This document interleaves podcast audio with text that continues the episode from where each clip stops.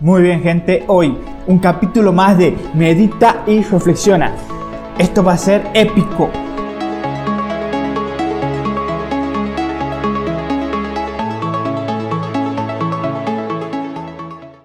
Quiero decirte en esta noche que hay un común denominador en las personas que son revolucionarias. Es que pasan de un rol pasivo a un rol protagónico. Se meten en la cancha para jugar y eso le, da un, otro sentido a tu vida. Cuando vos comienzas a hacer las cosas, cuando comienzas a accionar, cuando comienzas a hacer hechos, pasas a entrar en la cancha. Pasas a jugar el partido, el partido que Dios quiere hacer con tu vida. ¿Sabes? Hoy Dios quiere que seas un protagonista, que seas protagonista primeramente de tu destino, en su voluntad, pero también que puedas ayudar a otros. ¿Sabes? Creo que lo que Jesús dijo hace unos años atrás, todavía sigue más vigente que nunca. Y eso lo decía él en Mateo 9, 35 y 39. Saque su Biblia, si no acérquese a un cristiano. No, mentira. Está pasado más ese chiste, ya lo he hecho muchas veces. Bueno, dice, recorría Jesús todas las ciudades y las aldeas, enseñando en las sinagogas de ellos y predicando el evangelio del reino y sanando toda enfermedad y toda dolencia en el pueblo. Y al ver las multitudes tuvo una compasión de ellas porque estaban desamparadas, dispersas como ovejas que no tenían pastor. Entonces dijo a sus discípulos, a la verdad, la mies es mucha, mas los obreros pocos. Rogad pues al Señor de las mies que envíe obrero a su mies.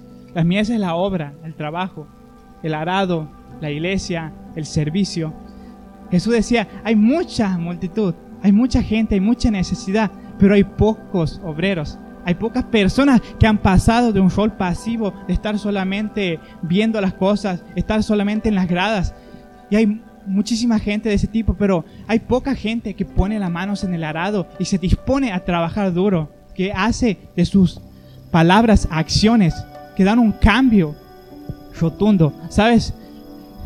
Oro a Dios para que en esta noche la mies tal vez va a ser la misma, pero que los obreros no sean los mismos que los trabajadores, que los servidores no sean los mismos.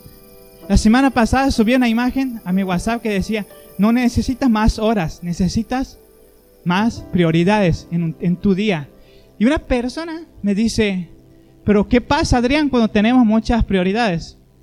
Bueno, yo le digo, desde mi punto de vista, si tenemos muchas prioridades es porque no estamos enfocados, porque si hay un enfoque, hemos hablado del poder del enfoque antes, tenemos un enfoque, una orientación, Sí o sí tiene que haber prioridades. Sí, pero igual yo tengo muchas prioridades, me dice.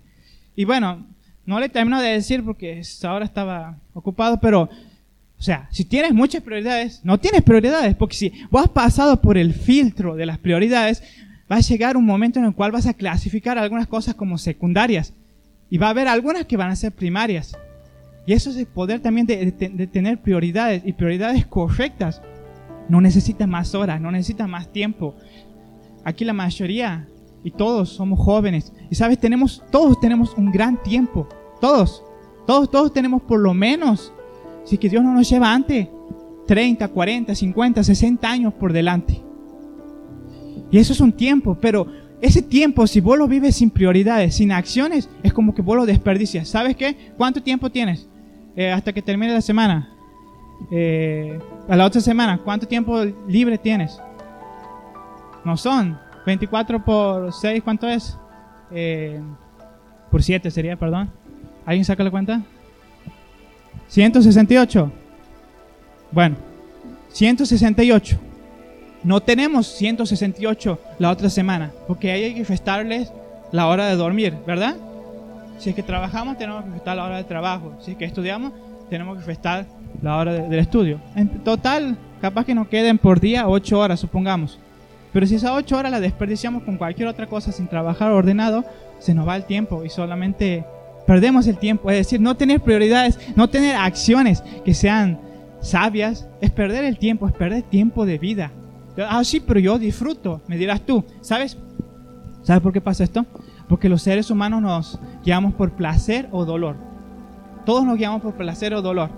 Todo lo que hacemos tienen estas dos grandes bases. Hacemos las cosas por placer o por evitar el dolor.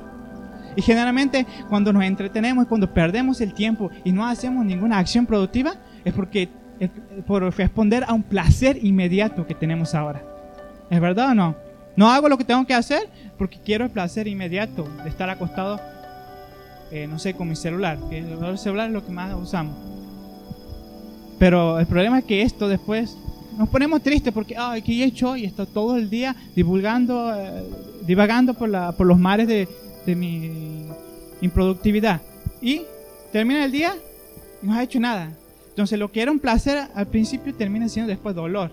Tratamos de cambiar, tratamos de cambiar porque queremos tener el placer de hacer las cosas bien, de saber que estamos avanzando en la vida. Estamos por terminar nuestro año.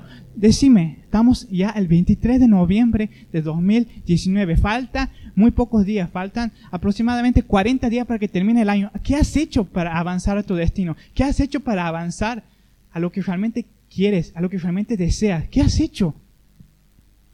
Tal vez te has dejado guiar por el placer inmediato, pero ¿y el dolor que viene después de eso?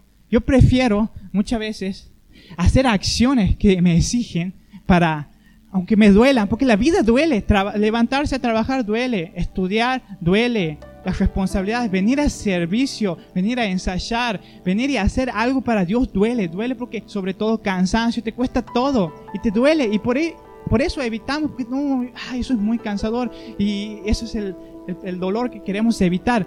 Pero sabes, cuando caminamos sabiamente y por principio eso no importa, ¿sabes? Porque somos revolucionarios, somos personas que están dispuestos a dar todo. Y sabes que un revolucionario no nace de un día para el otro. Pero sí hay un día en el cual decide de ser un revolucionario, decide decir, yo hoy voy a cambiar mi vida y quiero que ese día sea hoy, que lo anotes 23 de noviembre, hoy es el día en el cual quiero cambiar mi vida, quiero que sea productiva, quiero dejar de perder tanto tiempo en tonteras y realmente quiero tener ideas y metas que sean claras. Quiero gastar mi vida, quiero terminar destrozado por cansancio y no afinado por no hacer nada. Porque en la vida uno puede gastarse o oxidarse. Yo prefiero gastarme. En la vida uno se gasta o se oxida. Yo prefiero llegar bien gastado, hecho triza, pero habiendo hecho mucho. En 2 Corintios 4, 17 dice, esta leve tribulación momentánea produce en nosotros una cada vez más excelente y eterno peso de gloria está diciendo, esta leve tribulación, este leve dolor momentáneo produce en nosotros un más eterno, excelente peso de gloria. Cuando solamente nos guiamos por el placer inmediato, perdemos. Pero si realmente estamos dispuestos a dejar todo, a dejar un legado en esta tierra, y a dolernos a través de eso, porque es una tribulación, es un dolor hacer las cosas bien, hacer las cosas como Dios nos demanda, pero eso va a traer un placer inmediato. Entonces, si somos sabios, decidimos caminar, hemos dicho que nos guiamos por placer o por dolor, por un dolor momentáneo, pero por una satisfacción eterna. La Biblia es hermosa y también lo encontramos en, Romanos 8:18, pues dice, pues tengo por cierto que las aflicciones del tiempo presente no son comparables con la gloria venidera que nosotros ha de manifestarse. Es decir, lo que hoy me duele no es de compararse con lo que mañana va a suceder. Sabes, accionar, ser revolución te va a doler. A Jesús le ha dolido, le ha, le ha costado la sangre, derramar cada gota de su sangre, cargar con una cruz, caminando mientras todos lo escupían y lo maltrataban recibir piedrazos por aquellos que tal vez se veían como enfermos para la sociedad, dar la vida por otros, todo eso te va desgarrando, te van haciendo trizas, ¿sabes? Va a despertar. Todo esto va a despertar las burlas de los rezagados espirituales. Los rezagados espirituales son aquellos que no han entendido el plan de Dios. Rezagados significa atrasados. Nosotros estamos en línea con el Espíritu, estamos en términos espirituales adelantados quiero decirte, tienes que, aunque te duela, tienes que hacer acciones que Dios te, que Dios te diga. Lo que sembraron, dicen Salmos 126, 5, 6, lo que sembraron con lágrimas, con regocijo, segarán. Irán andando y llorando el que lleva la preciosa semilla, mas volverá a venir con regocijo, trayendo sus gavillas. Wow. Los que pasaron dolor por hacer acciones, por sembrar, luego van a venir saltando y disfrutando, van a venir en gozo. Hay dolores que hoy son dolores, hay esfuerzos que hoy son esfuerzos, pero que mañana se van a convertir en gozo. Una idea precede a una acción, es decir, una idea es antes que una acción. Todo, siempre que ha habido una acción, ha habido una idea, una meta, objetivo. En realidad no, sí hay acciones también que no, no tienen ideas, pero son acciones sin dirección. Toda acción bien dirigida precede de una meta o de una idea antes concebida en nosotros. Por eso la importancia de tener ideas y de hacerlas, la importancia de poder tener metas y hacerlas. Es decir, una acción es precedida por una idea, por un pensamiento que antes hemos tenido. Nuestra vida es así. Si realmente quieres llegar a puerto, tienes que tener metas y objetivos. Si no es como, si no tengo metas es como subirme a una parada y no saber qué colectivo tomo. Es manejar un auto sin saber a dónde voy, solamente voy dando vueltas. Porque en la vida se vive de tres formas. La primera es sin hacer nada. La segunda es respondiendo a lo que pasa. Y la tercera es haciendo que las cosas sucedan. Y esta última tiene que ver con revolución, haciendo que las cosas sucedan. El que no hace nada, no hace nada. Los que responden a lo que pasa son aquellos que esperan que la puerta se abra. Y los que hacen que las cosas sucedan son los que van y abren la puerta. Los que responden a lo que pasa son aquellos que están esperando que los llamen, que le digan algo, que están ahí, bueno, y voy a ver si voy. Es como que responde a lo que le pasa. Eh, tengo una, una, oportunidad de algo, bueno, voy. No busca la oportunidad. El que hace que las cosas sucedan busca la oportunidad. Busca de hacer nuevas cosas, busca de tener ideas para progresar, busca tener su destino. Y de esto ya vamos a especificarlo un poco más. Por eso es lo que va, puede cambiar su vida, pero estos son las personas que hacen que las cosas sucedan, son los que piden, son los que llaman, son los que buscan, como dice el versículo, buscad y hallaréis, llamad y, les responderá, pedid os dará. ¿Sabes? Son aquellos que van y accionan, que empiezan incluso muchas veces a golpear las puertas, a tratar de abrir las puertas. Son los que hacen algo para avanzar. No se quedan solamente en el marco teórico. Por eso la importancia de tener ideas y objetivos. A principio de año, no está aquí la caja, pero hacemos una cadena de ayuno y oración. Y donde ponemos nuestras metas anuales. Son metas en un mediano o largo plazo. No son metas de una semana, son generalmente son metas largas. Entonces, yo quiero que me mire aquí usted y que más o menos se imagine una línea imaginaria. Tenemos nuestra meta a largo plazo, ¿no? Anuales, ponerle la que usted escribe en la primera semana del año. Así, tenemos este marco. Pero dentro de ese, ese tiempo, que es generalmente un tiempo de 12 meses, hay días. Y para llegar a ese lugar no se llega de un día para el otro, se llega a través de los días, a través de, de acciones diarias. Es como que lo que yo quiero a largo plazo lo voy desagregando en acciones. Eso se trata la vida, de poner metas, objetivos. Si no tienes metas claras, no vas a ir a ningún lado. Y ahí es donde es el punto de atención de hoy. Las acciones que hacemos. Tenemos que desagregar en acciones todos los días. Y que cuando termine tu día, como te he dicho hace rato, que termines cansado y no con pendientes. Que termines con una lista de checklist y que vayan teniendo por lo menos la mayoría una tildecita. Que tu día terminen así, que terminen con lista completa de checklist. Quiero citar una frase de Nikola Tesla Tesla es un genio, Tesla ha inventado muchísimas cosas de lo que es la electricidad. Es un inventor, uno de los más grandes del principio del siglo XX. Y él decía una frase, llegaba a una incesante caudal de ideas y lo más difícil era atraparlas con rapidez. En el 99% de los casos, generar una idea requiere dedicación y aplicación de esfuerzo. Eso es una luz que se enciende, pero se necesitan miles de kilómetros de tendido eléctrico para que realmente funcione. Lo que quiero decir es que a nosotros en el día a día se nos llegan un montón de ideas. A Jesús se le ha llegado ideas que ha hecho. A todas las personas se nos llegan ideas. ¿Cuántas veces nos anda por ahí uno? En el baño, a mí me pasa en el baño, que me ocurre la idea. Eh, pero que uno tiene muchas ideas, ¿no le pasa? O no le ha pasado, a mí me ha pasado en esta iglesia y en otra iglesia, donde se hemos juntado con X personas en un círculo y hemos empezado a tener ideas. Y sí, vamos a hacer esto, vamos a hacer lo otro. Y después pasa un tiempo y se desarma todo. ¿No le ha pasado a usted que decía, yo tengo una idea, pero después con el tiempo se, te ha ido? ¿Sabes? Estaba leyendo un poco, investigando, y hay estudios que han comprobado que nuestro cerebro es espectacular para generar ideas, pero no para retenerlas. Si estás queriendo usar tu cerebro como agenda, como una lista de checklists, de una lista de acciones pendientes, te estás equivocando. Eso no funciona.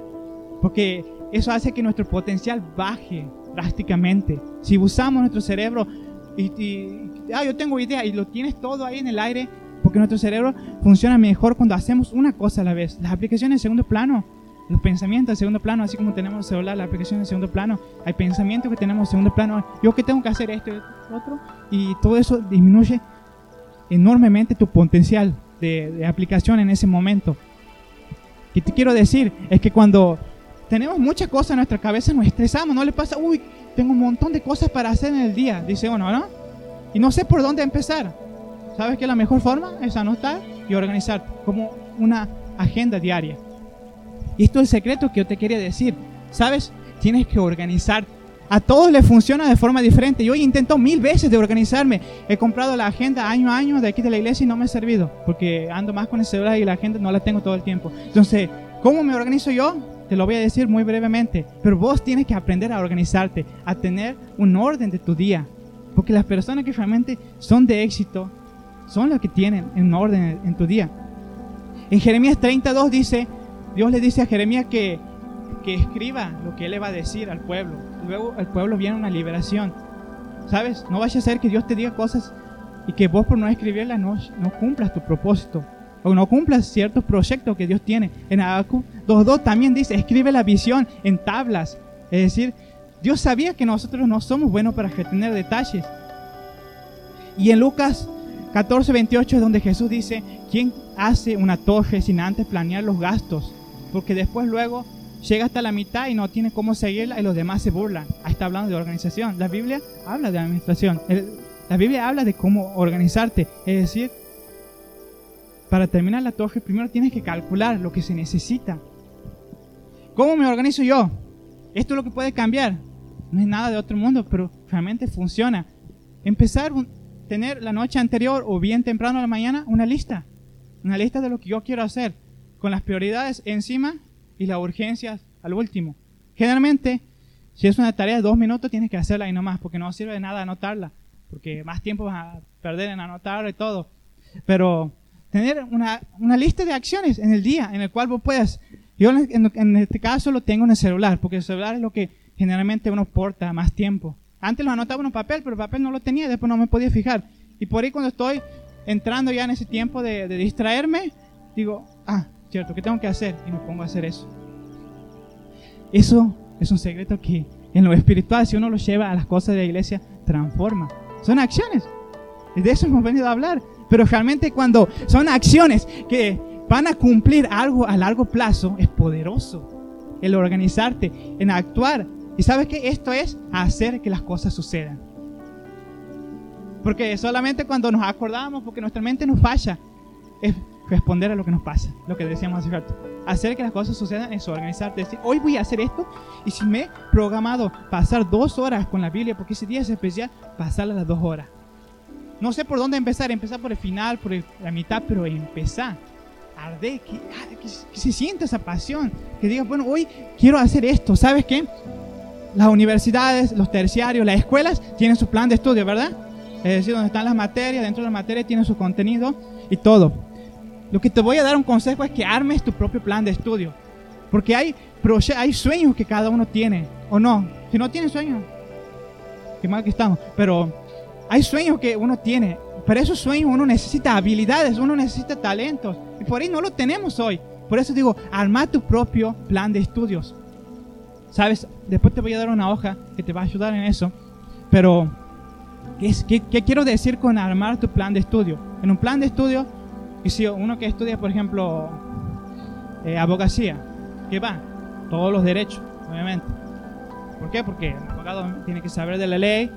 Y después de eso, de haber estudiado eso, ya sos abogado. ¿Sabes? Hay títulos que vos solo te pones. El título de artista, el título de querer cantar, el título de, ser un predicador. Título digo en el sentido de, de lo que yo quiero ser. Hay cosas que uno se propone. Y hay habilidades que uno tiene que desatar. ¿Y por qué no planear tu día para desarrollar esas habilidades? Quiero ser escritor, ¿por qué no empiezo a leer sobre fedacción? Quiero cantar, ¿por qué no empiezo a aprender sobre, sobre cómo vocalizar? Eso es hacer que las cosas sucedan y no esperar que el momento y la oportunidad me llegue y yo no esté preparado. ¿Sabes? Arma tu plan de estudio. Fíjate cuáles son las habilidades, las destrezas, las aptitudes y las actitudes que necesitas. Mejorar eso. Quiero aprender, no sé, a, a diseñar. Bueno, ponete a diseñar en tus horas libres. Entretenete, sí. Hay veces que te vas a fallar, sí, que no vas a cumplir tu agenda, pero lucha por cumplirla, porque eso te da progreso, eso hace la tercera forma de vivir, eso hace en los revolucionarios, que las cosas sucedan, porque el que practica, el que pone disciplina a su vida, luego se forma como una persona y esa persona termina bendiciendo a los demás, y esos son los que revolucionarios, los que hacen que las cosas sucedan. ¿Sabes? Jesús no fue a la universidad, no fue a la universidad en ese momento. Porque él no estudió con los fariseos, él no estudió con, con las personas, la autoridad de ese momento. Porque había un lugar donde se estudiaban leyes, las leyes del Antiguo Testamento, la historia de los reyes. Pero hay una parte, hay un versículo, que eso está, no lo vamos a leer, lo voy a contar. Eso está en Lucas 7:15, si no me cree. Donde Jesús empieza a enseñar y dice que los judíos se asombran y dicen, ¿cómo es que él sabe leyes si él no ha estudiado? ¿Cómo es que él sabe letras si él no ha estudiado? Jesús no había estudiado de la manera formal, como lo hacían los escribas, los fariseos, los maestros de ley. Él había estudiado en su casa. Él había leído sobre la historia de Moisés. Él había leído sobre las leyes, porque cuando enseñaba, enseñaba con eso. Y con conocimiento de, y revelación sobre todo. Revelación sobre todo. Pero él se había formado humanamente. No sé si te das cuenta de lo que quiero decir. Jesús tenía un plan de vida. y sí que lo tenía. Y él se había formado. Él había creado su propio plan de estudio, las materias, las habilidades, las aptitudes, las actitudes que él necesitaba. ¿Quiere ser emprendedor? Bueno, comenzar a leer libros sobre marketing, sobre finanzas. ¿Quiere ser, qué sé yo, artista, dibujante? Comenzar a ver técnicas. Hacer que las cosas sucedan. Hacer acciones a manera individual, pero también en iglesia. Porque ¿qué puedo hacer individualmente? ¿Qué puedo hacer en grupo? Y ahí es donde se potencia, donde hay una sinergia. Una sinergia es donde 2 más 2 es 5 cuando hay una sinergia, cuando se trabaja en equipo. ¿Qué puedo hacer grupalmente? ¿Qué puedo hacer a nivel de iglesia? Y lo que vamos a hacer el lunes va a ser poderoso. Y esto es hacer que las cosas sucedan. No sé si, realmente aplicas todo esto que te estoy diciendo que es complicado de hacerlo, porque somos tan perezosos, tu vida va a cambiar. Vas a hacer que las cosas sucedan. Vas a vivir por hechos y acciones precedidas por ideas y objetivos antes mente creados en tu mente y también, obviamente, pidiendo la dirección de Dios sobre cuál quieren ser tus acciones.